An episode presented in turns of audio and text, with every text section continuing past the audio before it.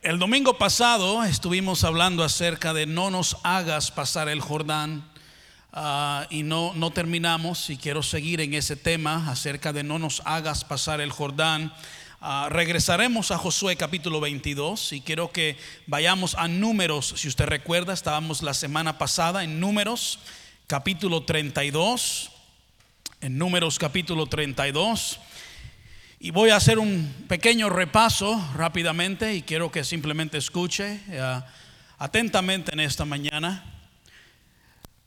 Vimos la semana pasada que el pueblo de Israel estaba en camino a la tierra prometida y dijimos que ellos habían conquistado ya la tierra de Jazer y la tierra de Galaad. Dos tribus y media, dijimos Gad, Rubén y media tribu de Manasés le piden a Moisés establecerse en este lugar que ellos ya habían conquistado en Jazer y Galaad. Ellos le dicen a Moisés, Moisés, la tierra de Jazer y de Galaad es buena tierra, perfecta para nuestros ganados y luego le hacen esta, le dicen a, a Moisés, no nos hagas pasar el Jordán.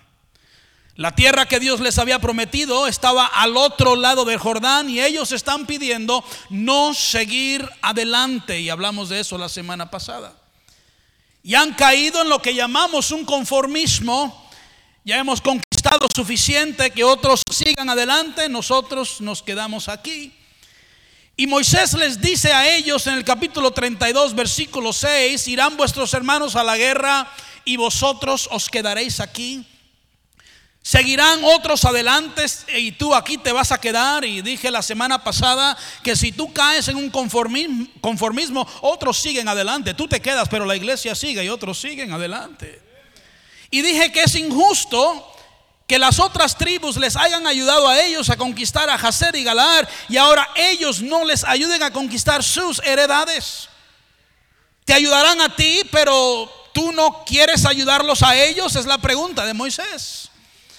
Hermanos, ah, en el capítulo 32, versículo 7, estamos en el 32, 7, dice Moisés al pueblo que se quiere quedar conformista, que quiere quedarse al otro lado del Jordán o al este del Jordán. ¿Y por qué desanimáis a los hijos de Israel para que no pasen a la tierra que les ha dado Jehová? Y vimos que no solo caen en un conformismo, pero están desanimando al pueblo a no seguir adelante. Y dijimos, hermanos, que es triste que algunos no solamente se quedan, pero se le ah, buscan desanimar a otros que quieren seguir adelante. Hermanos, recuerda Moisés a este agente, a estas tribus, dos tribus y media, lo que sucedió años atrás. Les dice, recuerdan cuando mandé dos espías y diez de ellos llegaron con reportes negativos y trataron de desanimar al pueblo, cómo Dios se enojó y mató a toda esa generación en el desierto. Dios se encendió en ira y, toda esa generación ah, se murió en el desierto.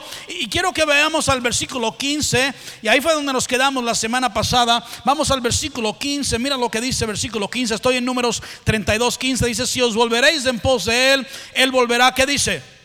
Otra vez, a dejaros en el desierto y destruiréis a todo este pueblo. Dice Moisés, Dios se enojó la primera vez y destruyó toda esa generación en el desierto. Y si ustedes hacen lo mismo, Dios vuelve a castigarlos de la misma manera.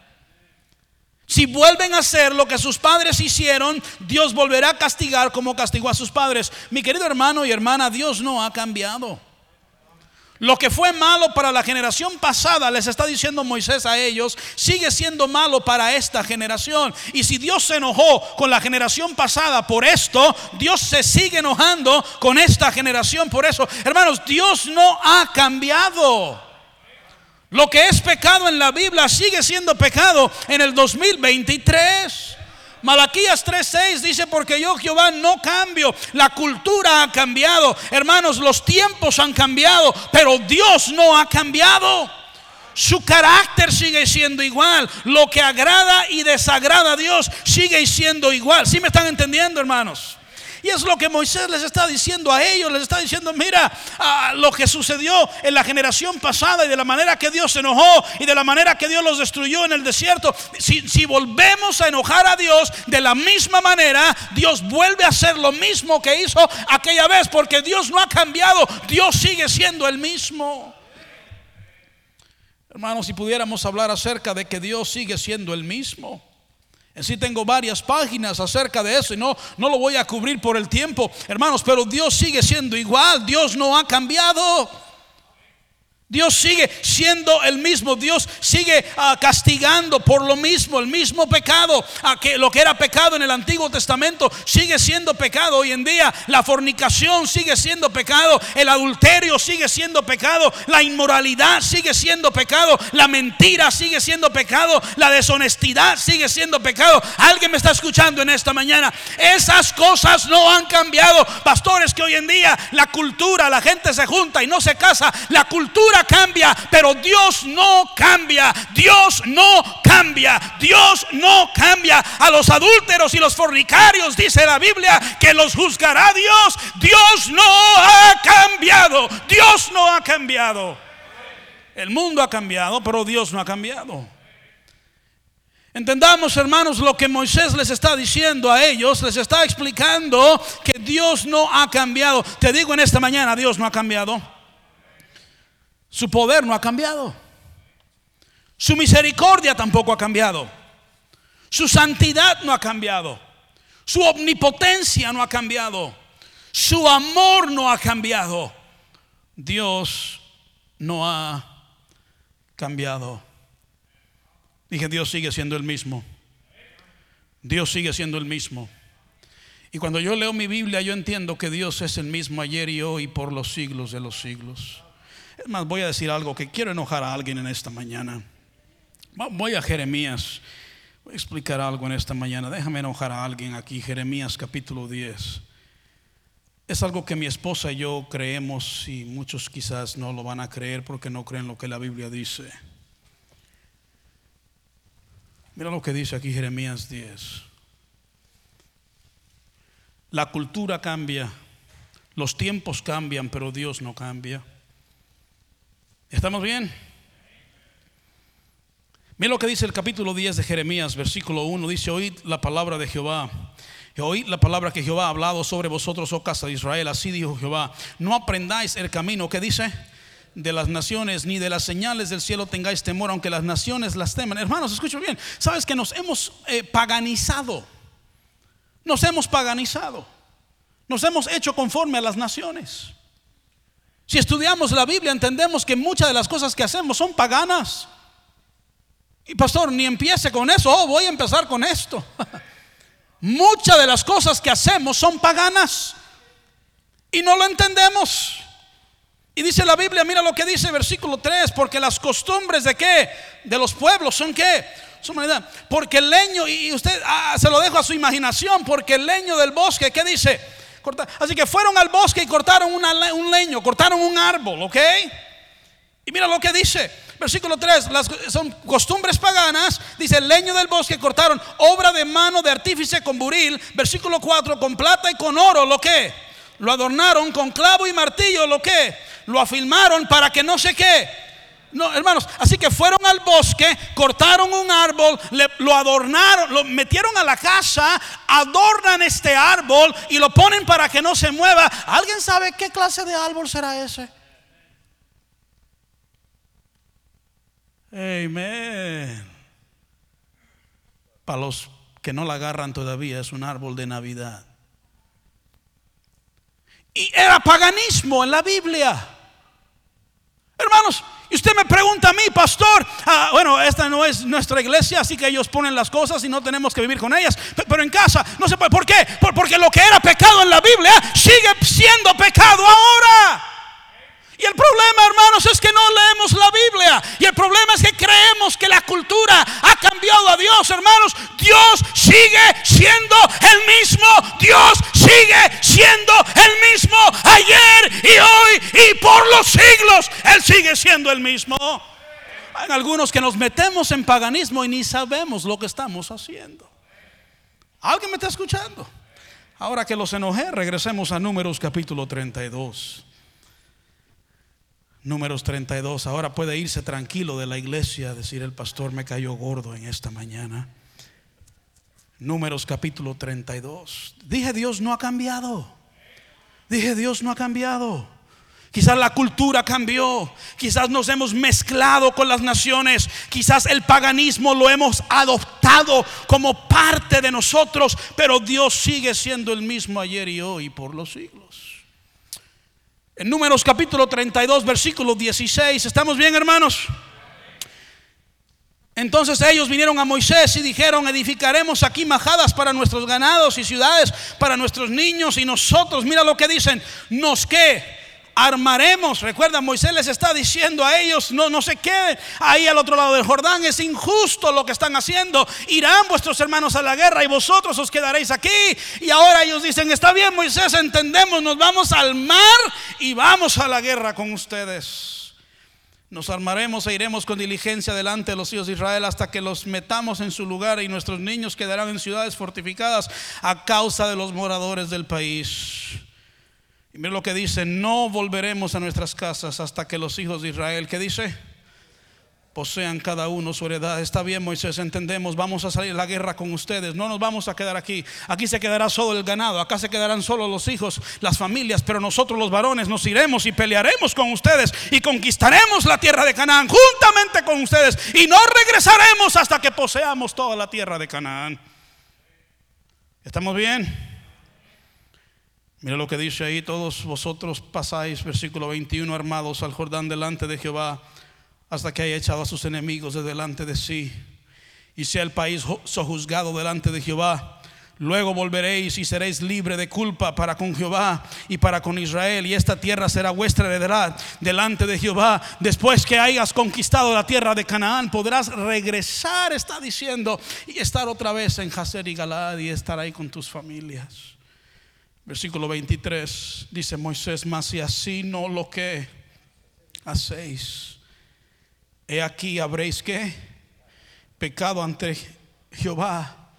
Y sabed que qué, que vuestro pecado os que, eso se está poniendo mejor y mejor. Moisés les está diciendo, mira, está bien, si ustedes quieren hacer y galar, no hay problema pero vamos a cruzar el Jordán, vamos a pelear, vamos a conquistar. Y después de conquistar pueden regresar y estar con sus familias y sus ganados. Es lo que Dios quiere, es de la manera que Dios quiere que se haga.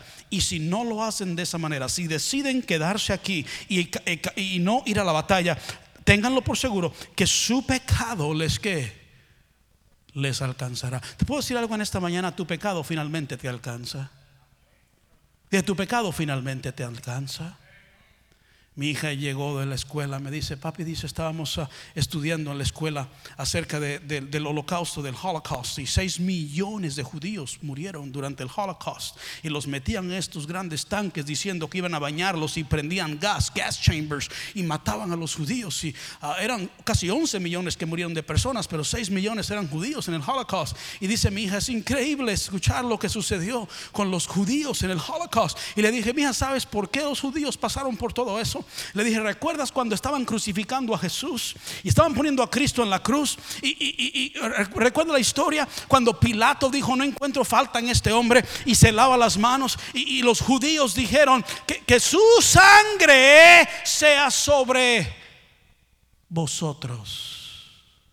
Le dije, cuando los judíos dijeron que la sangre de Cristo estuviera sobre ellos, ellos no sabían que eso un día los iba alcanzar. Seis millones de judíos muriendo. Hermanos, tenlo por seguro que tu pecado te alcanzará. Recuerdo la historia en la Biblia de Rebeca. Recuerda que Rebeca tenía un hijo favorito. Su hijo favorito era Jacob. Jacob era el niño de mamá. Yo sé que aquí no hay niños de mamá. Pero Jacob era el niño de mamá. Y Rebeca le dice a Jacob, quiero que vayas y engañes a tu papá Isaac y robes la bendición de tu hermano Esaú. ¿Cuántos recuerdan la historia? Y, Jacob tenía un poco de temor y Jacob le dice a su madre, le dice, mami, pero si papá se entera que lo estoy engañando, en vez de darme bendición, me va a dar qué? Me va a dar maldición. Y Rebeca dice estas palabras, dice que tu maldición sea sobre mí.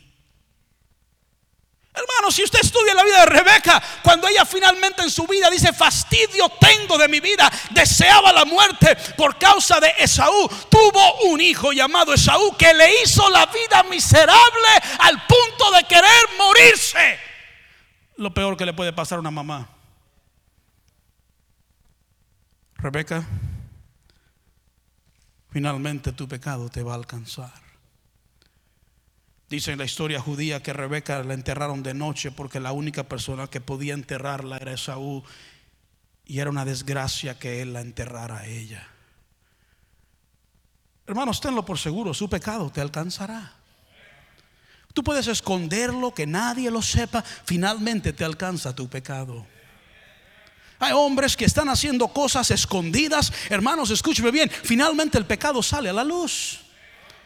Finalmente tu pecado sale a la luz y finalmente tu propio pecado te destruye a ti.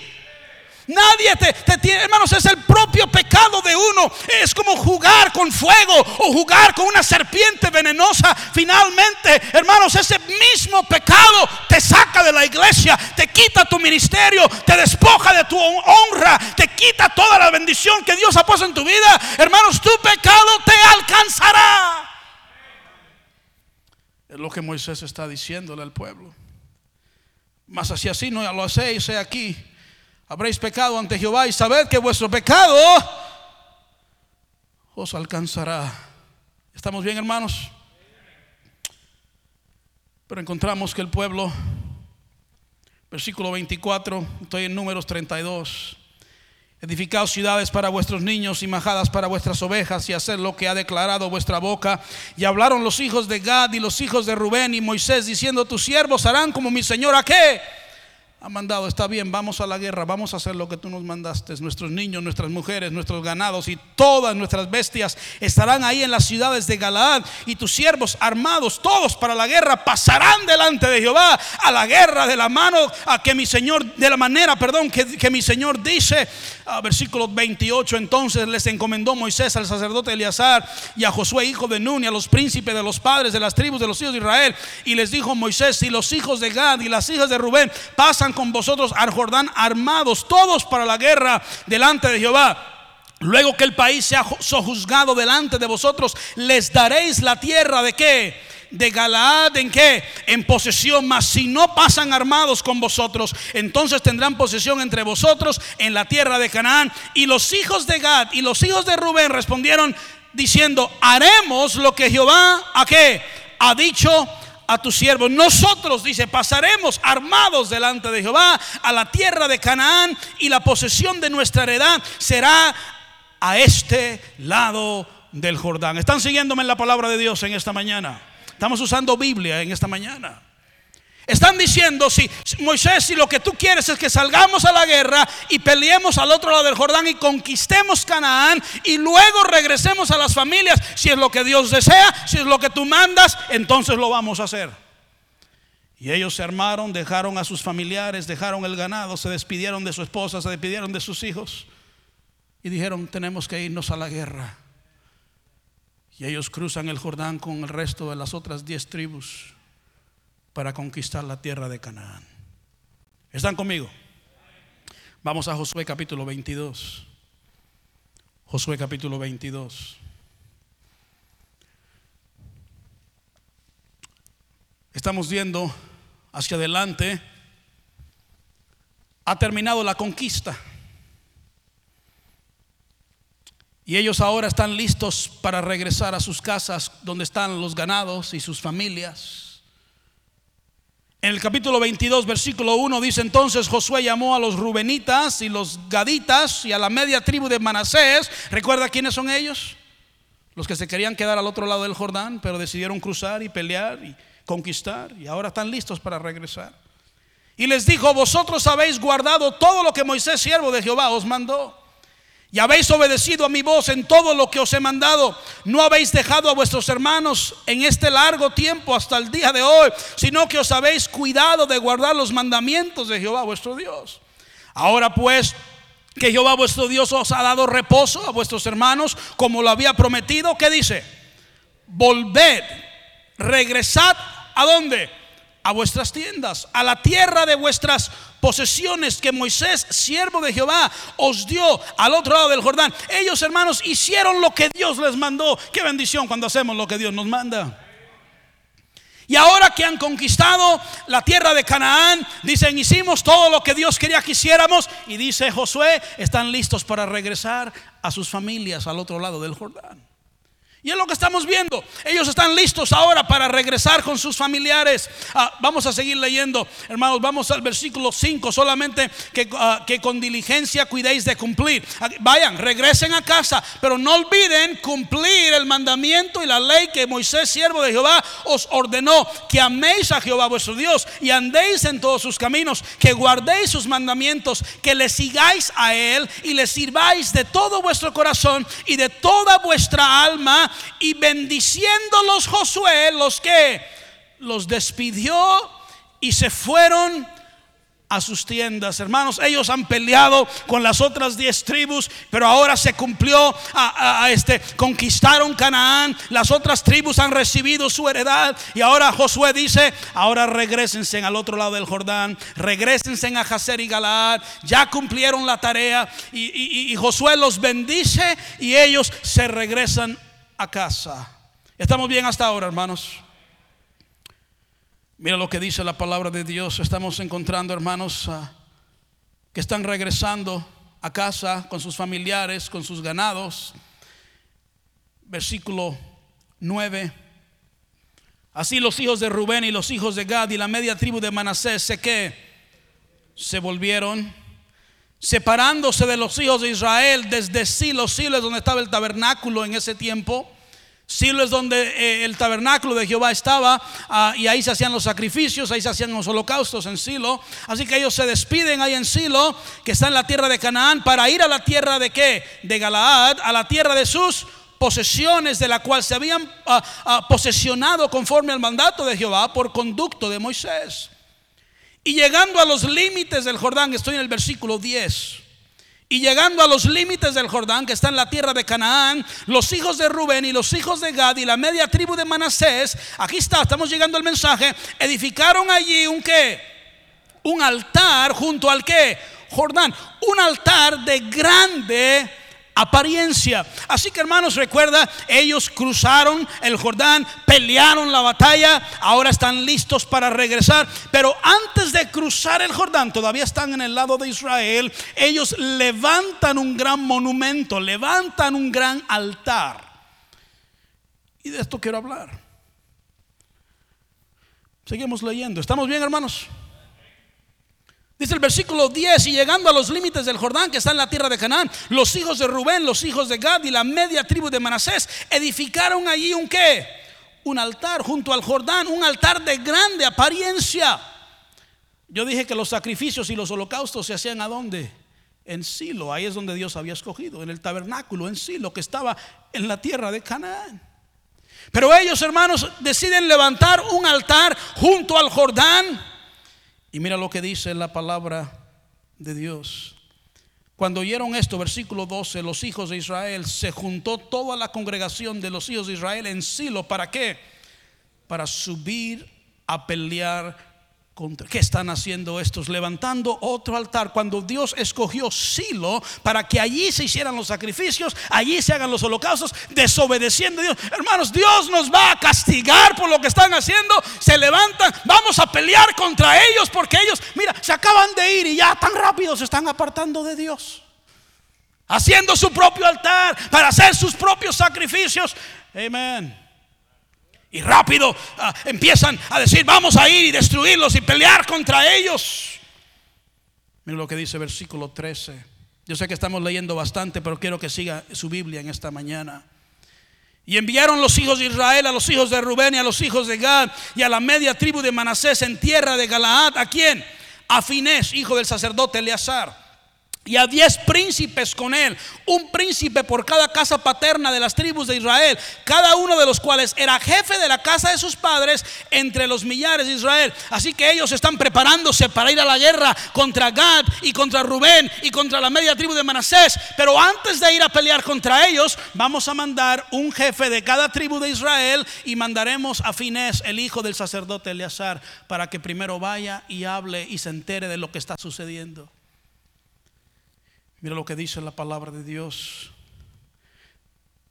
Versículo 14, versículo 15, perdón, los cuales fueron a los hijos de Rubén y a los hijos de Gad y a la media tribu de Manasés en la tierra de Galaad y les hablaron diciendo, aquí está, versículo 16, toda la congregación de Jehová dice así. ¿Qué transgresión es esta con que prevaricáis contra el Dios de Israel para apartaros hoy de seguir a Jehová, edificándoos altar para ser rebeldes contra Jehová? ¿Qué en el mundo les pasa? Se acaban de ir y ya están levantando otro altar cuando saben que es en Silo, el lugar que Dios ha escogido para los holocaustos y los sacrificios. Ya tan rápido se han hecho rebeldes y se han apartado de Dios.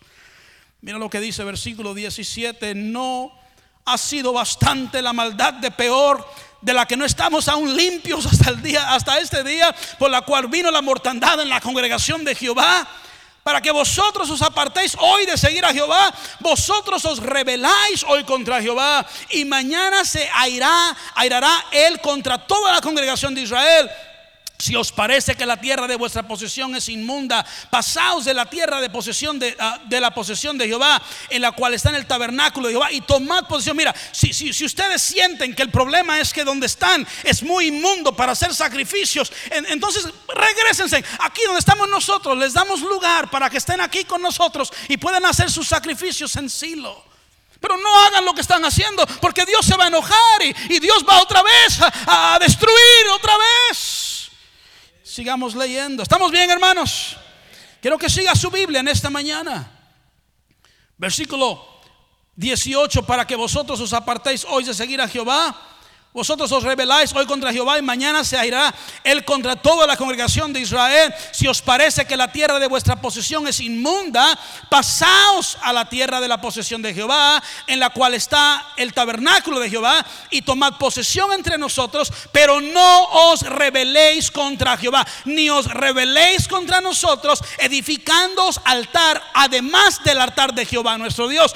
Mira, mira, hacemos lo que sea con tal de que no, no edifiquen ese altar ah, tomando el lugar del altar que Dios ya edificó en Silo.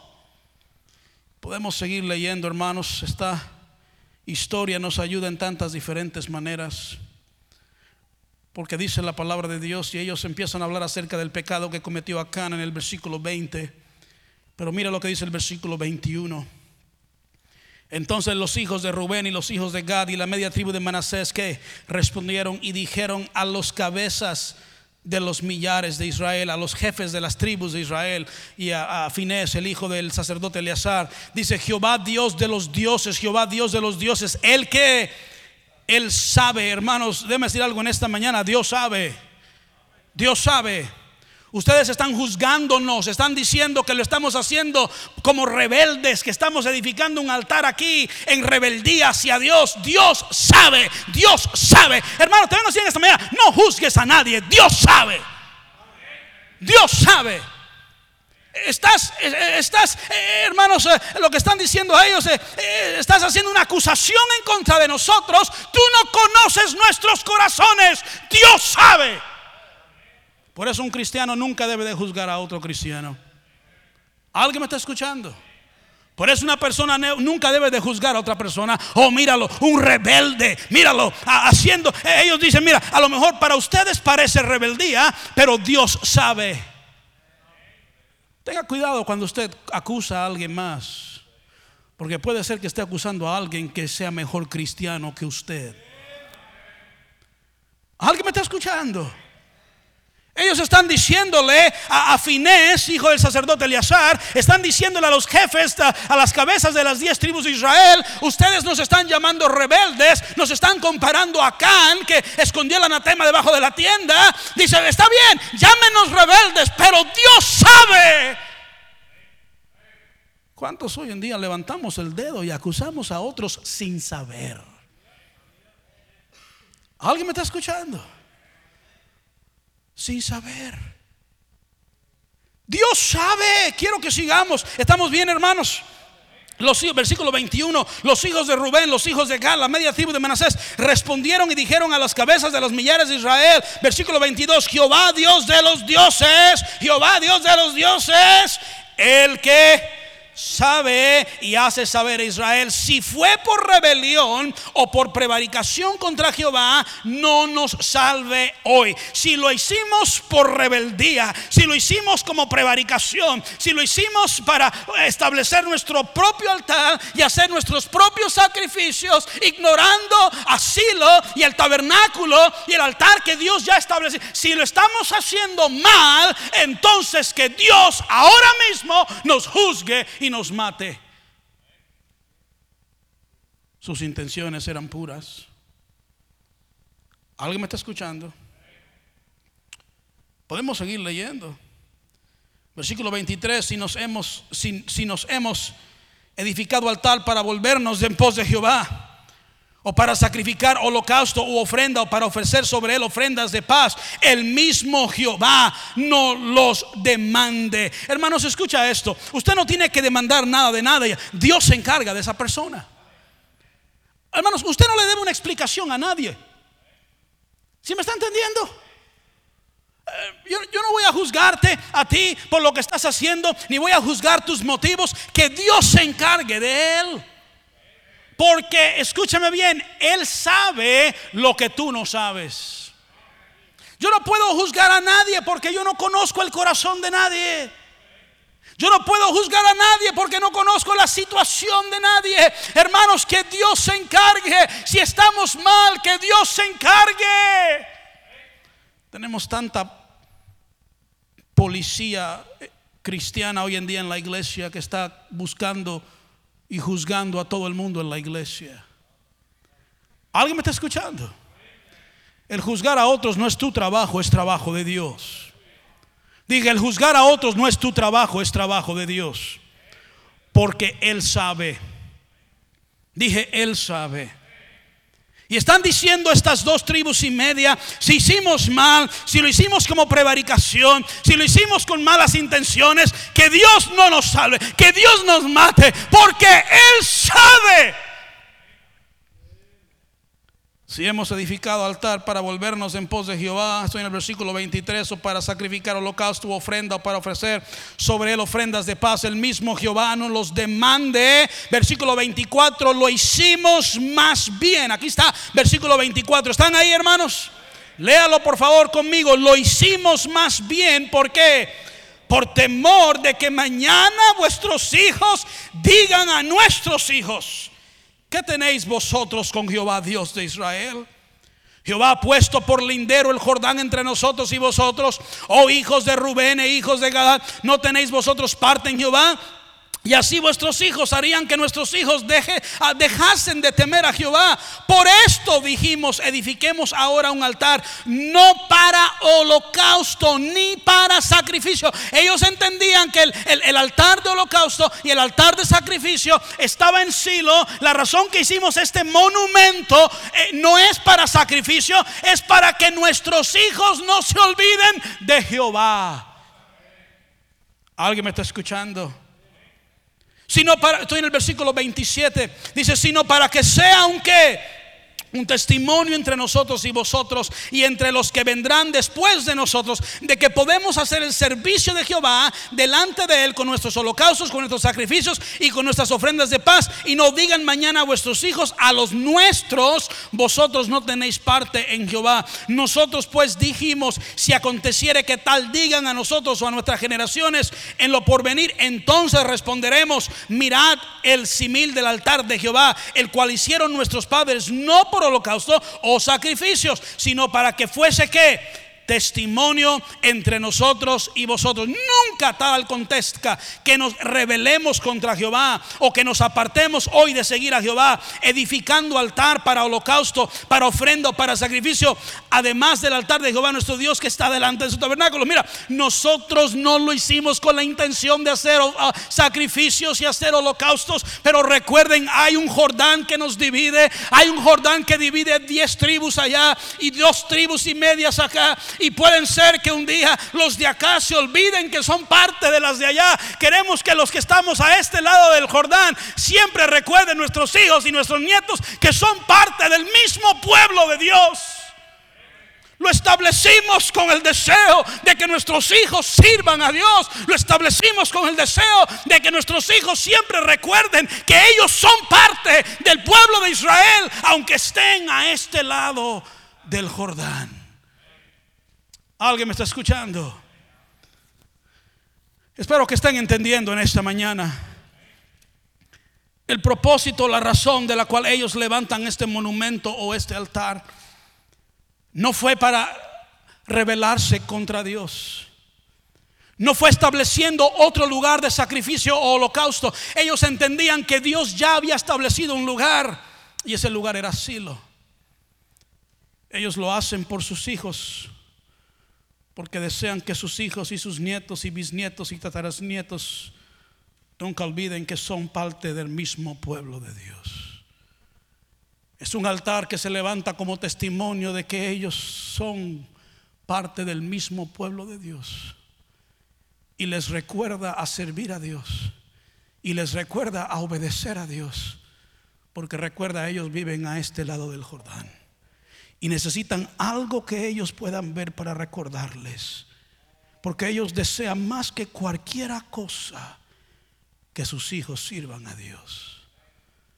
Te vengo a decir en esta mañana, no hay nada que yo más desee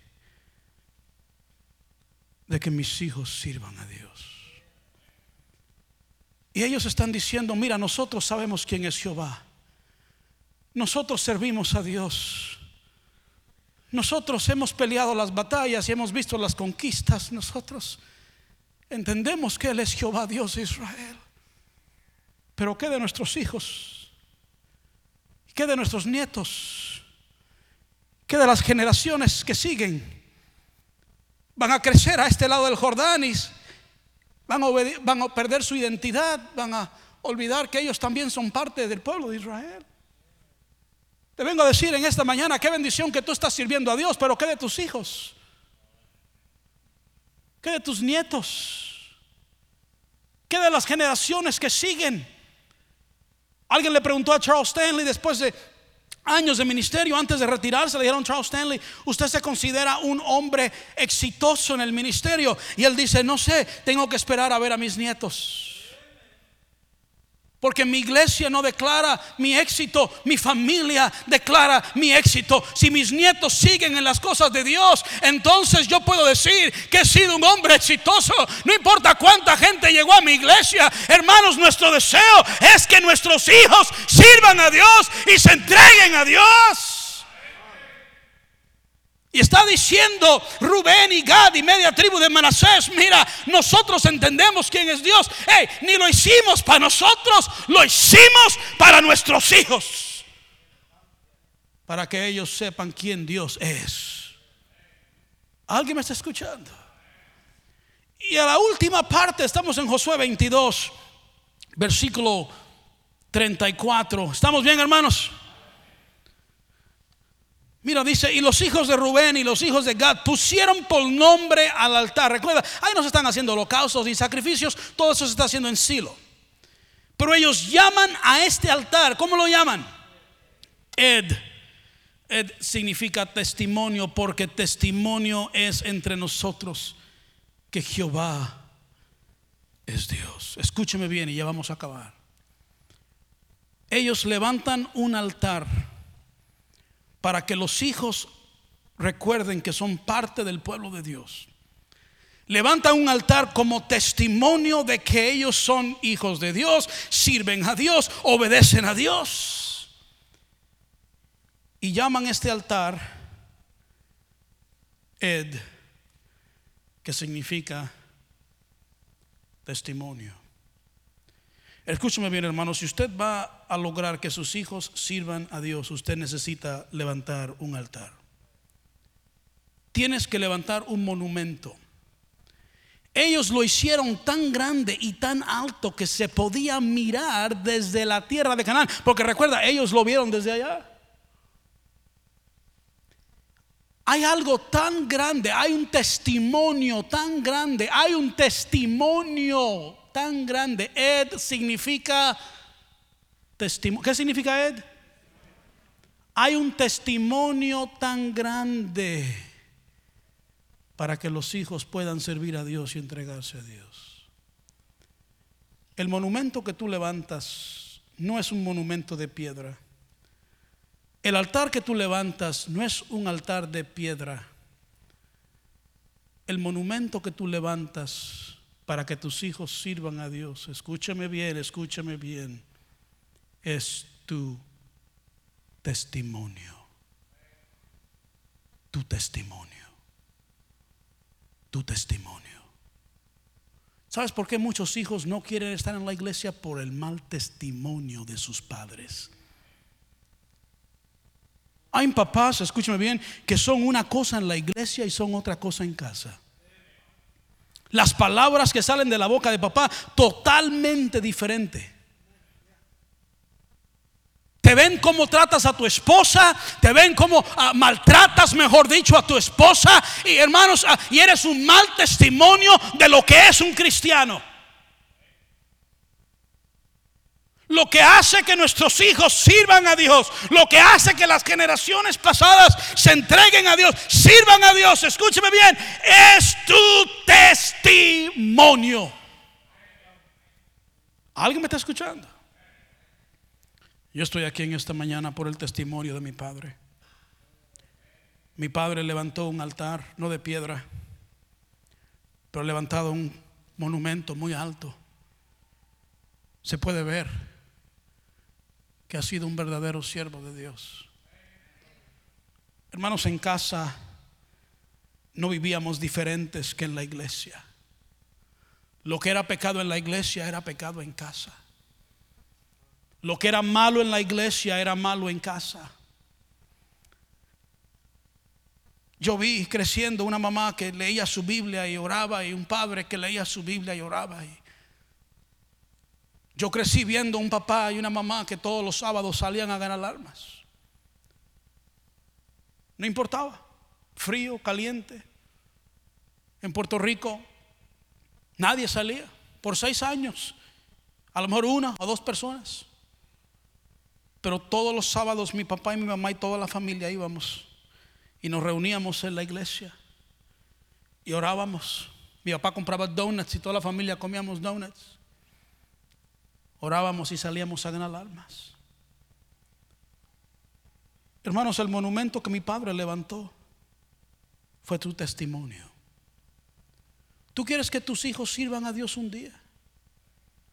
¿Tú quieres que tus hijos sirvan a Dios un día? Tienes que darles un buen testimonio. Tienes que dar ejemplo. ¿Alguien me está escuchando? El papá y la mamá no dicen vayan a la iglesia, dice vamos a la iglesia. El papá y la mamá no dice vayan a ganar armas, el papá y la mamá dice vamos a ganar armas. Qué calladito se ponen esta mañana. ¿Sabes por qué tu hijo no gana almas? Porque tú no ganas almas. Qué, qué calladito se pone. Yo aprendí años atrás que cuando se pone calladito es porque estoy pisando callos en la iglesia. ¿Sabes por qué su hijo no lee su Biblia y no ora? Porque nunca lo ha visto a usted leer su Biblia y orar. Amén. Ese mal genio pastor que tiene mi hijo, ¿de dónde lo habrá sacado? Y yo pregunto, ¿de a dónde lo habrá sacado? Amén. Pastor, es que este muchacho, esa actitud, esa rebeldía, ¿de a dónde la habrá sacado? Amén. ¿Sabes por qué tu hijo tiene una actitud indiferente hacia las cosas de Dios? Porque usted tiene una actitud indiferente hacia las cosas de Dios. ¿Sabes por qué su hijo, hermanos, no, no, no se entrega? Porque tú no te entregas. Llegas cada tres semanas, llevas, ves la temperatura, si está a 72, ah, está muy frío, si está a 73, está muy caliente. Y, ah, y vienes como no vienes y haces como no haces y por eso tu hijo será igual que tú o peor que tú. ¿Alguien me está escuchando? Pastor, me estás enojando. Oh, espérate un ratito, no he terminado todavía. Te voy a enojar más todavía. Porque algunos de nosotros que estamos en el ministerio, no estamos en el ministerio por un pastor. Estamos en el ministerio por padres. Padres. Padres. Padres fieles. Padres entregados. Yo vi gente levantarse en una iglesia y hablar mal a este hombre un domingo en la mañana de la misma iglesia. Y lo vi regresar a la misma iglesia y predicar otra vez. Y entendí lo que es un verdadero siervo de Dios. Yo sé lo que es un siervo de Dios ganar 100 dólares a la semana y vivir en una casa donde estamos pensando qué vamos a comer. Dios siempre proveyó. Pero el dinero nunca importó. Lo que comíamos no importaba, servir a Dios importaba. Mi padre odia la avena y una vez mi mamá le dio jugo de avena, es todo lo que había en casa. Jugo de avena. Hermanos, las cosas que, que hay en mí es porque vi el testimonio de mi padre. ¿Alguien me está escuchando? Tú estás pidiendo algo de tus hijos que no están viendo en ti. ¿Tú quieres que tu hijo esté en fuego para Dios? Tú prendete en fuego para Dios. ¿Tú quieres que tu hijo se entregue? Tú entrégate. ¿Alguien me está escuchando? Yo no entiendo a estos padres que están, ay pastor, estoy orando para que Dios cambie a mi hijo. Me da ganas de decirle, menso, ahora para que Dios te cambie a ti. Si Dios te cambia a ti, entonces tu hijo verá tu testimonio y él será cambiado. Deja de orar que Dios cambie a tu hijo y ponte a orar que Dios te cambie a ti. Porque el monumento que levantamos no es de piedra. El monumento que levantamos es nuestro qué? Testimonio. ¿Es nuestro qué? Testimonio. ¿Es nuestro qué? Testimonio. Hay dos cosas y con esto cierro. Reputación es lo que otros piensan de ti. Y reputación es lo que otros piensan de ti. Testimonio es lo que Dios piensa de ti. Lo que Dios piensa de ti. No te importe tu reputación. Que te importe tu testimonio. Que Dios piensa de mí. Voy a levantar un monumento tan grande para que mis hijos y mis nietos y mis bisnietos recuerden que somos parte del pueblo de Dios abuelo predicaba, papá predicaba, bisabuelo ganaba almas. Hemos visto fotos, nunca lo conocimos, pero vimos videos en YouTube. Sabemos lo que sucedió en una ciudad a través de abuelo, bisabuelo. Y se levanta un gran monumento para que mis hijos y mis nietos recuerden quién es Dios. ¿Quién es Dios? ¿Quién es Dios? Testimonio. ¿Cuál es tu testimonio en esta mañana? Hay algunos que tienen un mal testimonio en casa. Tienes un buen, en la iglesia, buena reputación. Pero ¿qué es lo que están viendo tus hijos? ¿Ah? ¿Qué es lo que están viendo tus hijos? Hay algunos que tus hijos están viendo ver cosas cochinas en la televisión, tú lo sabes. ¿Ah? ¿Qué están viendo tus hijos? ¿Un hipócrita? Hay tantos hijos que no quieren saber nada de la iglesia porque dicen, papá es un hipócrita. Es un hipócrita. Mamá es una hipócrita. Testimonio. Testimonio. Señor, ayúdame a mí a hacer lo que yo debo de ser. Ayúdame a mí a hacer lo que yo debo de ser. Y que mis hijos vean un buen testimonio en mí.